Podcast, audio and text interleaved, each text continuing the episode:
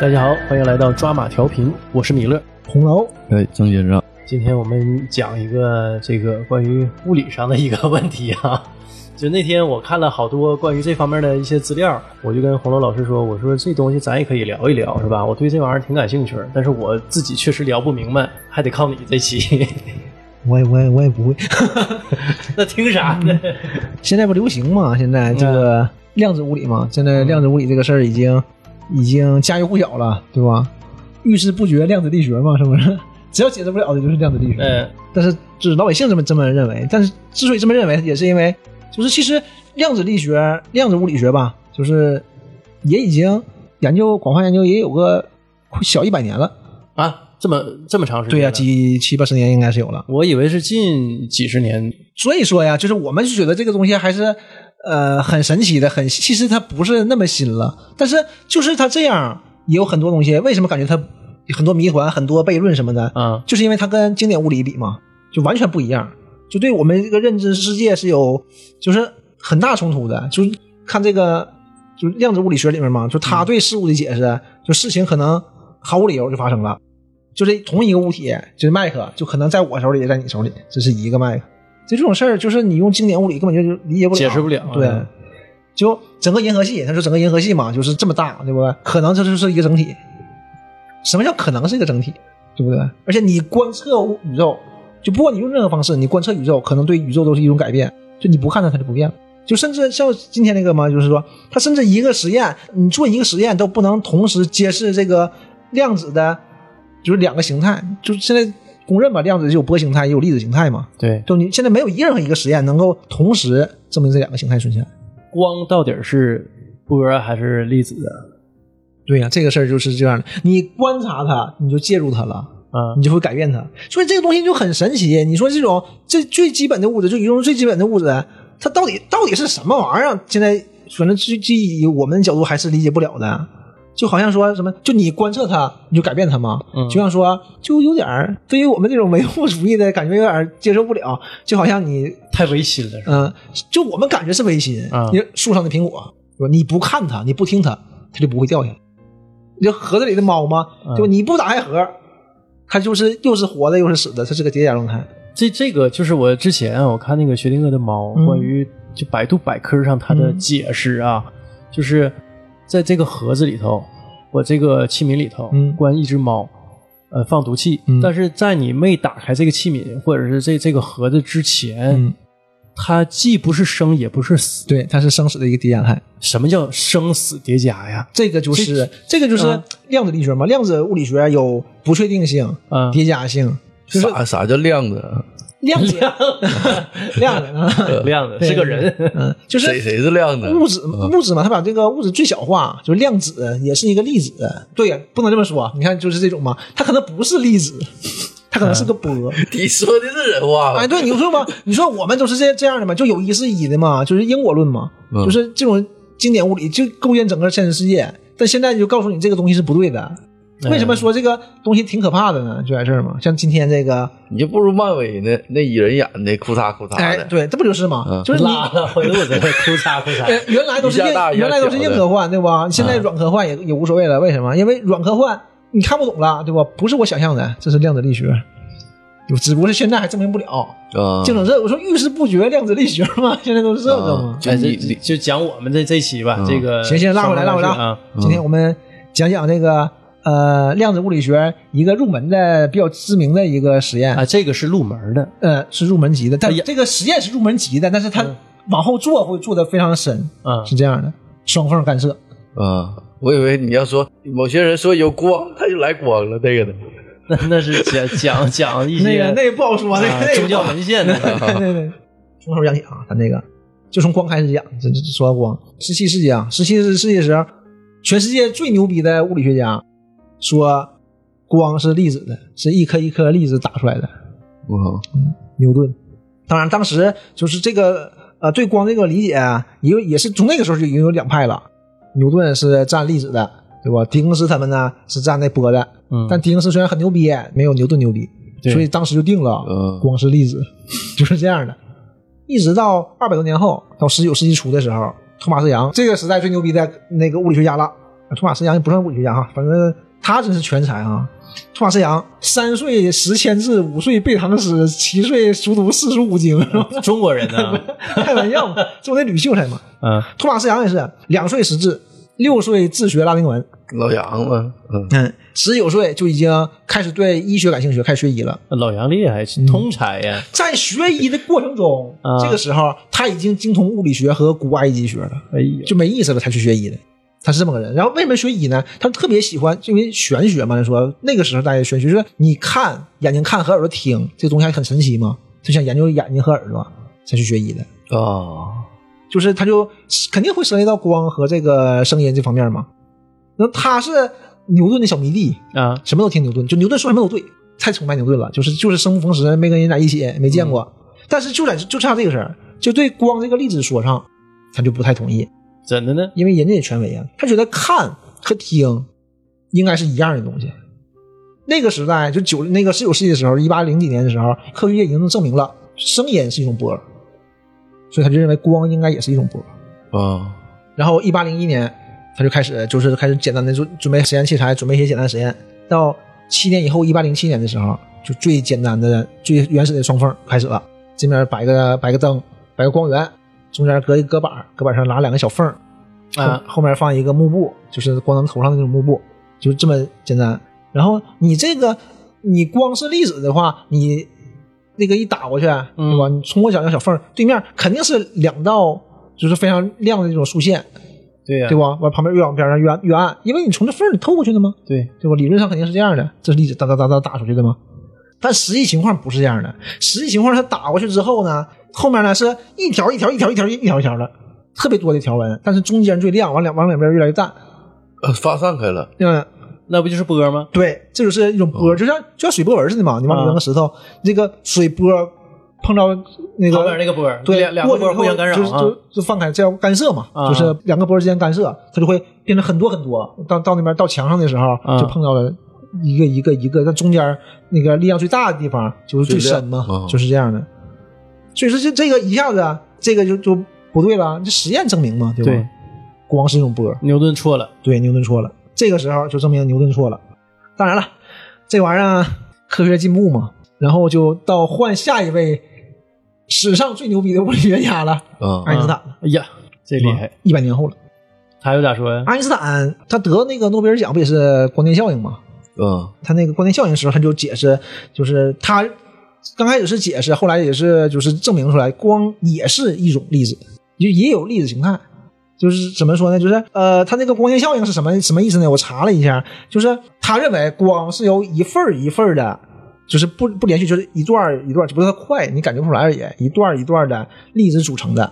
啊，一他段一冲段的冲对冲过光去的子，，它叫叫光子，对，哦就一段一段一段的，它太快了。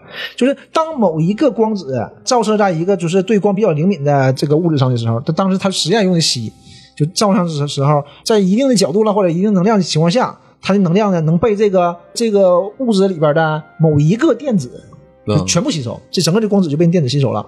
这个光子被电子吸收之后呢，这电子能量就更大了嘛，它就会转得更快，转得更快，它速度够快的时候，它就有能力脱离它那个原子核了嘛，就飞出来了。它会以十亿分之一秒的速度，就从这个金属表面就飞出来了。这个时候，它就不是原来这个电子了，它就变成一个光电子，就是这么个事儿。这个光电子够多、啊就形成电流了嘛。这就是呃光电效应，就是用光能可以产生电能，所以这个东西不就证明了光是有粒子形态的吗？那他既是波，也是粒对子，这个奥爱因斯坦就是这个光电效应、波粒二象性拿啊。的呃诺贝尔诺贝尔奖嘛，啊他是一九零九年提出来的，然后一九一九零九年已经证明了，他这个实验已经证明了，完了，一九二四年就是世界公认就已经给他了。嗯这这些实验都是真真正正的实际上的实验，对对对不像一些物理学理论都是思想实验。对，哎是吧因为那些伟大的物理学家，嗯在他当时受限于技术，是受限于设备，嗯对，就不光是物理学，不光是他的手了，因为很多东西是做不到的嘛。对但他他这个理念已经达到那儿了，他觉得这个事儿是应该是这样的，但是做不到。对，你像牛顿，没法验证对，吧？很多东西算不算不了不对，不对，牛顿牛逼啊，嗯数学也好使啊，我自己整呗，微积分自己做呗，嗯，对吧？就是就是这样的选手，对吧？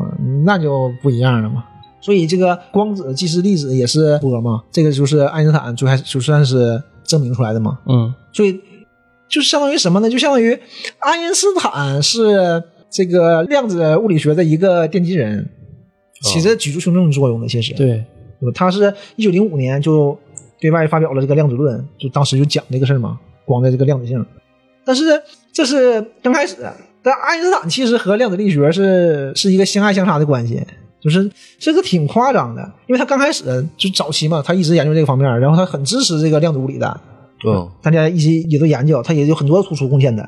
但是随着科学进步，就是技术水平越来越高嘛，就是这个量子物理学越来越深，和他那个狭义相对论有地方就有冲突了，啊，有有一些地方就有冲有冲突了，嗯和他那个相对论方面。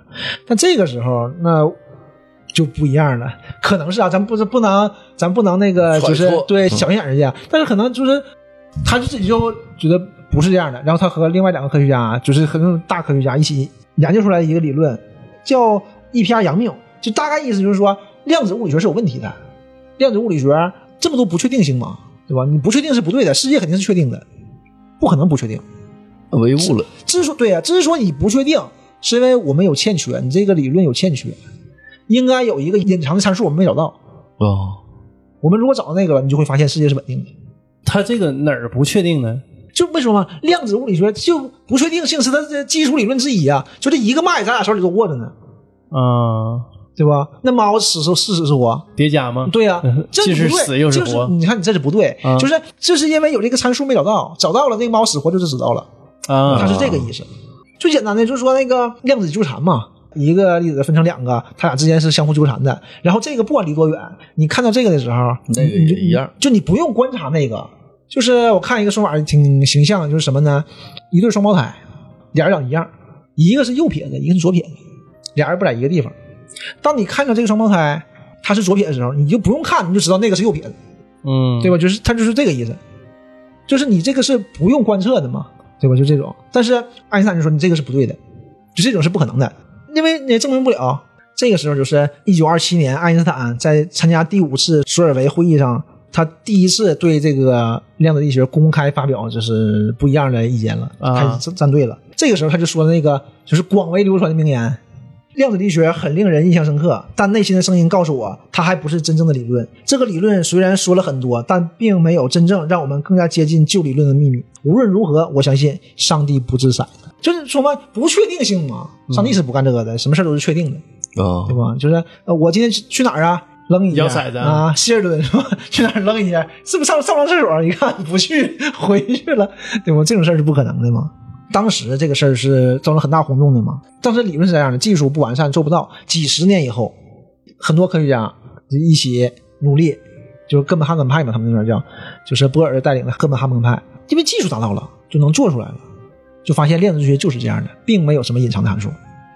爱因斯坦掰了，哦，这是爱因斯坦就是含恨而终，那不算含恨而终。爱嗯爱因斯坦是他很他大量精力浪费在这上，但也不怎么叫浪费呗。爱因斯坦以前有人采访他，他也说过这事儿，说在科学上啊，每一条道路都应该走一走，嗯发现一条走不同的道路，就是对科学的一个很大的贡献。其实没毛病，就是对吧？哦，他说，科学史只写某人取得了成功，在成功者之前探索道路，发现此路不通的失败者们，通通都不写，这个是不公平的。嗯，大家都不喜欢这样，那就要由我来走这步吧。他后半生就是你前半生就已经非常伟大了嘛，对吧？后半生大量时间都用在量子力学上了，怎么说反对量子力学上了？最后证明还是不对的，就这样。做出巨大贡献的那对，个，其实是啊嗯，但也是你想科学本身，像我们以前学嘛，什么叫科学？科学是可证伪的嘛，对吧？你得、嗯我也能证明你不对，对，对吧？你你看你们就证明我不对了。爱因斯坦他那个相对论是最厉害的嘛，当时为什么相对论没给他的诺贝尔奖？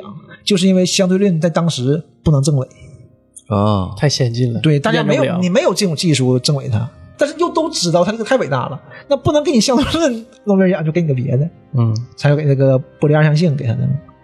哎呀，说回来啊，说回来，说回来那个双缝干涉啊，之前托马斯杨已经说是那个光是一种波了，然后到这现在呢，就是光也是粒子了，对吧？但是那就继续做实验呢，你得证明这个事儿嘛。一九零九年了，这叫杰弗里·泰勒的一个科学家，他把做到什么呢？因为我像我说，技术越来越进步嘛，设备越来越先进，它能让光降低到足够的亮度，就降得非常非常弱，它能保证每次打出一个光子。啊，对，这样挺厉害如果你是粒子，打出一个，对吧？你这这这这这过一个，你打到那边就肯定是一条线，对呀、对吧？这就能看出来，你打你打哪个，你走哪个，总有总有说两条线，你总有一个总有总有总有一个说法啊。一个一个打，你肯定是，比如说你第一个打过去打墙上了，打那个板上了，第二个打那第一个眼儿，第第三个打板上，第四个打第另外一个眼儿，就是你你这么打，你肯定是就是两条线，你不可能有别的了，对对吧？但是现实呢？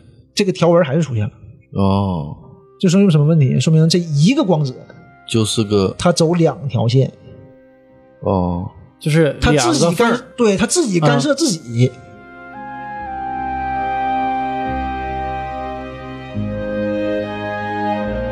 它肯定是以波形出现了才能有才能有纹儿嘛，对对吧？你这个纹儿，那你得干涉呀，你这正常波儿过去不会的，所以你自己干涉自己，你一个光子，你既走左边也走右边，那怎么可能呢？对呀、这不是说麦克嘛，接在我手里，在你手。啊，事实证明，这是肯定就是这样的，就因为他已经能保证每次打一个，这就是他光指自己干涉自己。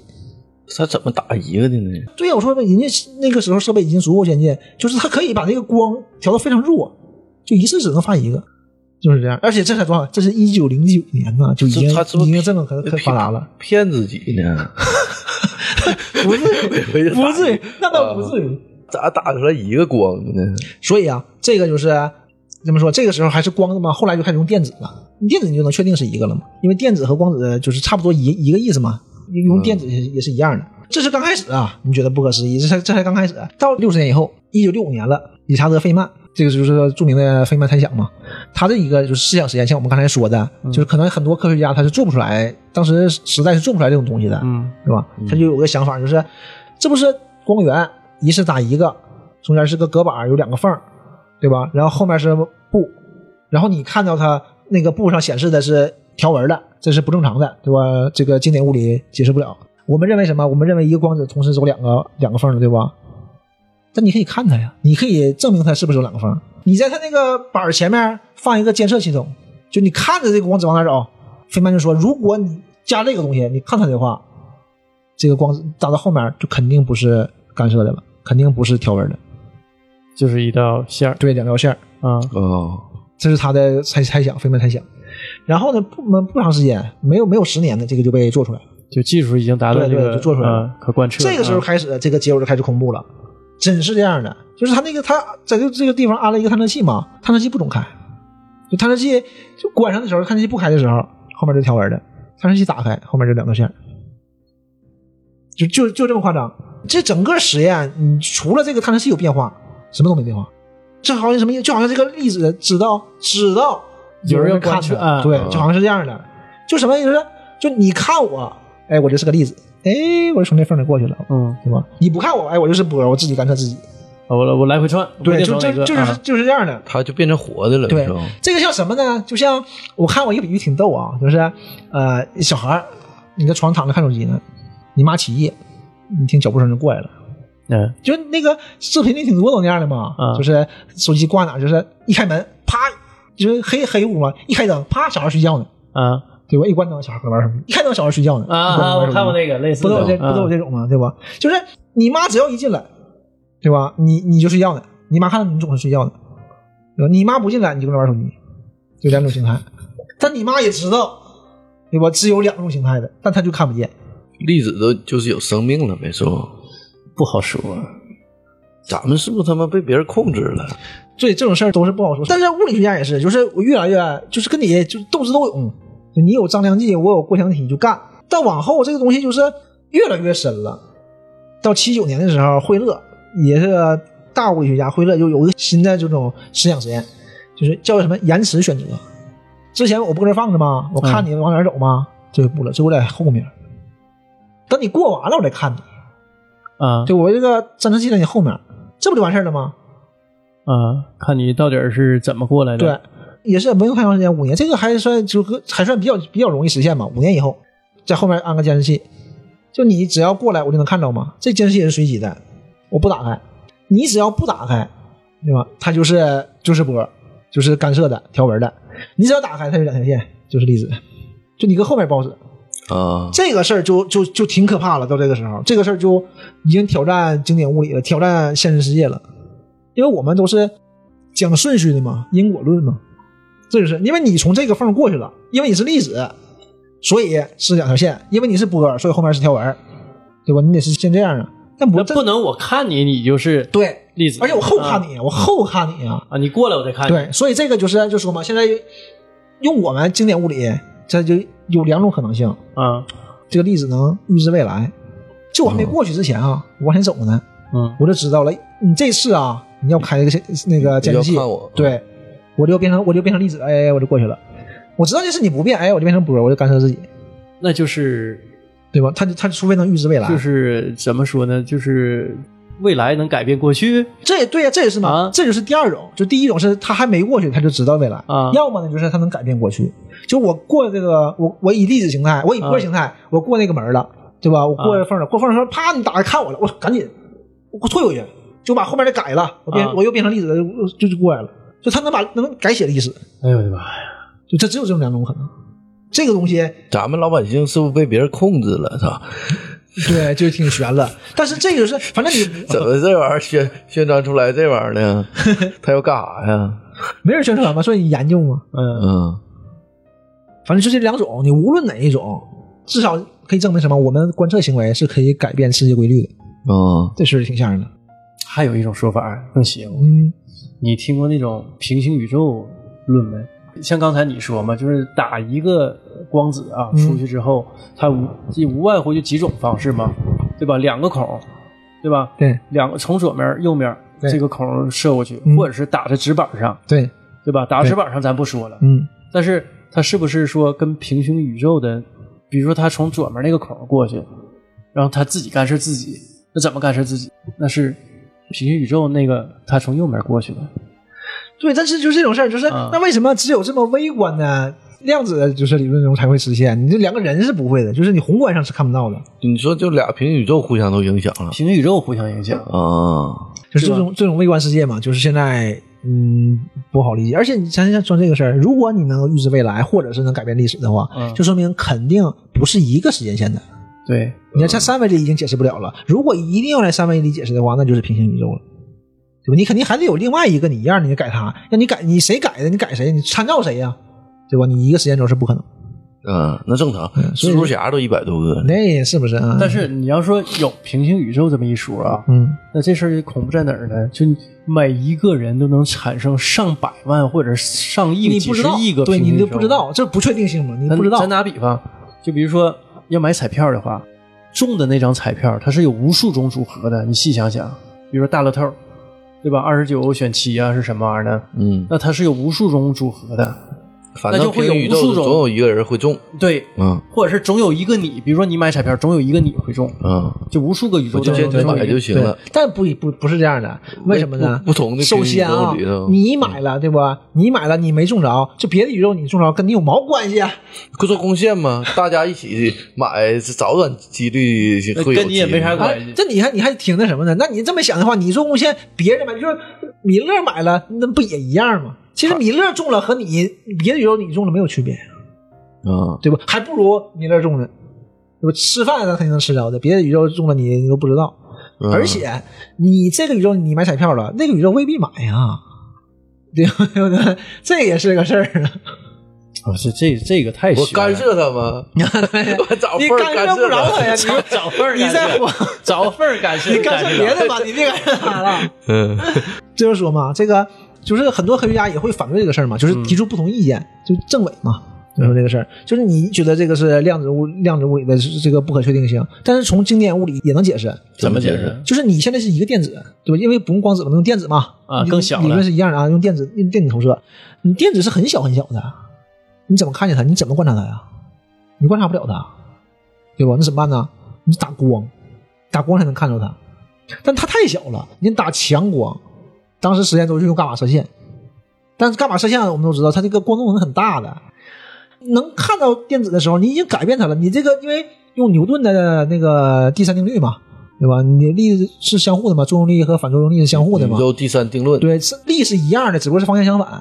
就是你这个看电子的时候，你给它一个光打它一个力，因为电子太小了，你这光又太强，就已经改变它的这个走向了。哦，所以说，就说你观察它，你可能确实是你的目光，就不是说目光，就你这个你灯光你打它那个光就已经足够让它改改变那个位置了，而且这个位置还是嗯明白不确定的，嗯，嗯，所以说很可能是因为你看它了，你确实打人家了，才让它变成散射的。啊，所以这反正也解释得过去，是吧对，？就是你不是你怎么解释我这个说法不对？因人为嗯人家说这个事儿，对吧？你是不是也、也解释不了我这个说法不对？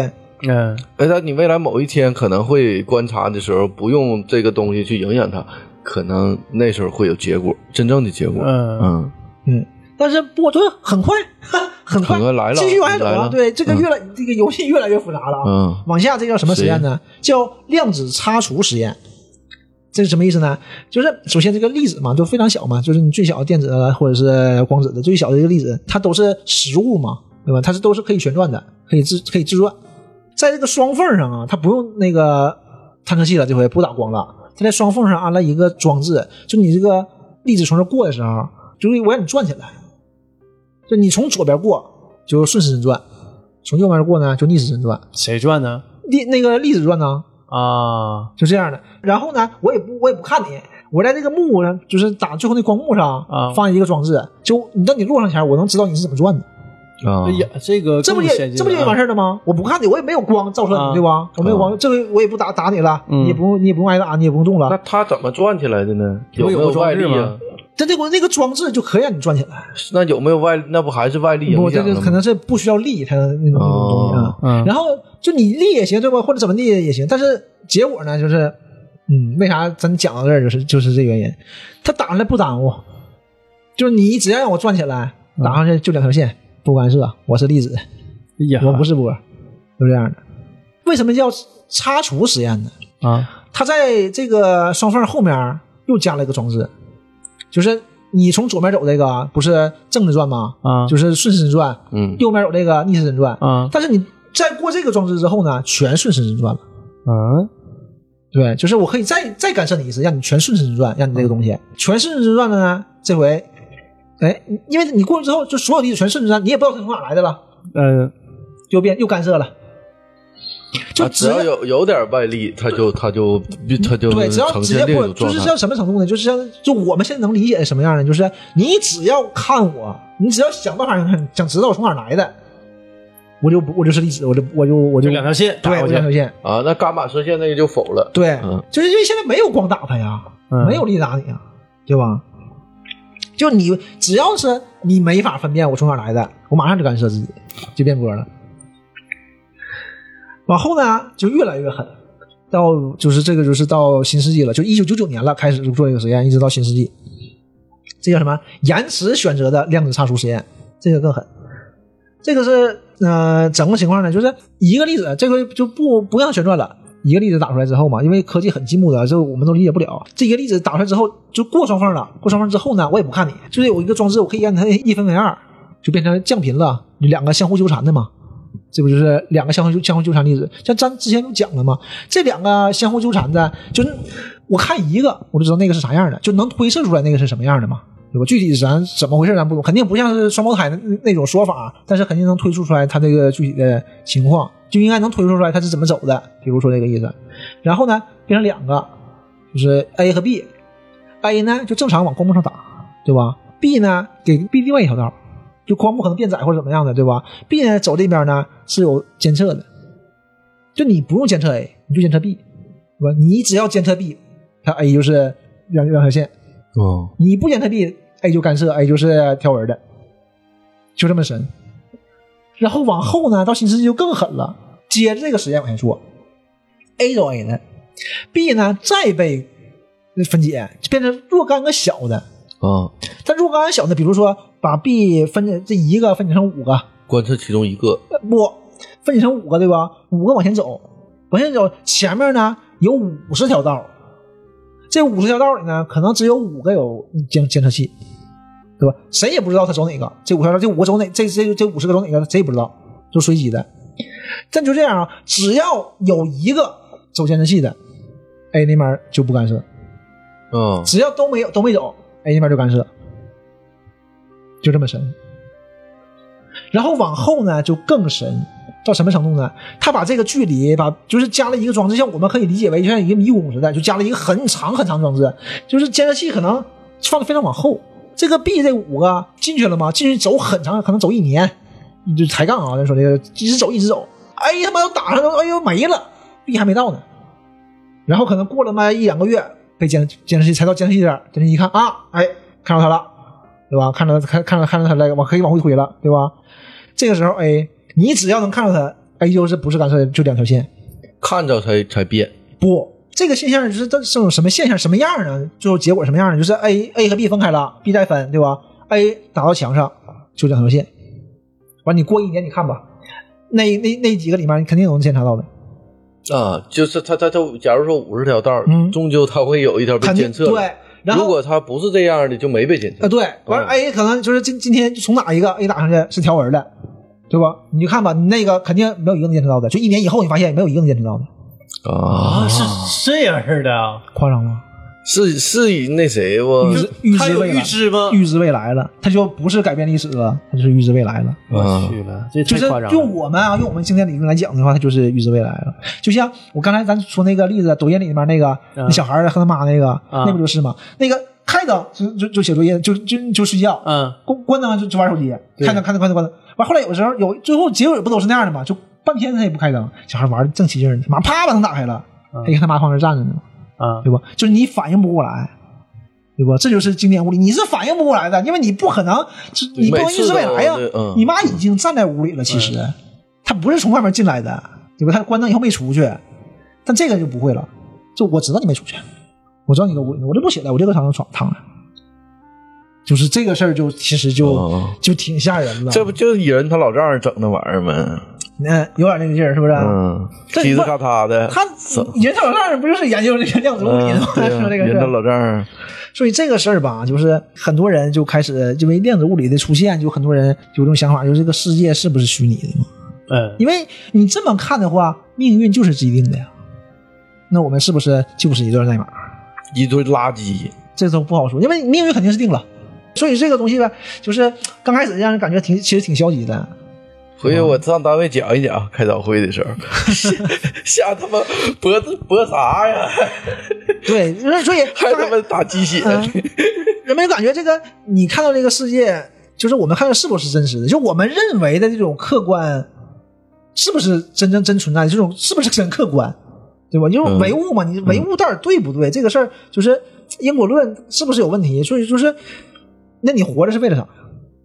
对吧？那都千篇一律了嘛，像刚才说的是打什么鸡血呀、对不对？对呀找什么客户啊，对不对？但是总会承担。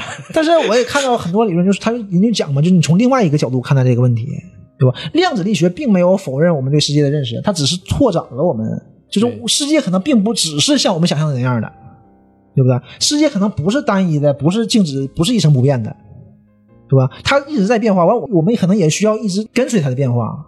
你去观测这个世界，你对这个世界所做的任何事情，可能并不是无关紧要的，可能都能用得上，对吧？你做的每一件好事儿，可能真的会让世界改变，对吧都确定了，还改变 啥啊，你呀？这是这个实验对，跟因为说的不会一因回为事儿啊因。为不，因为这个实验也告诉你，这个世界是不确定的嘛。任何事情都是不确定的，你怎么知道这个事儿就是确定的？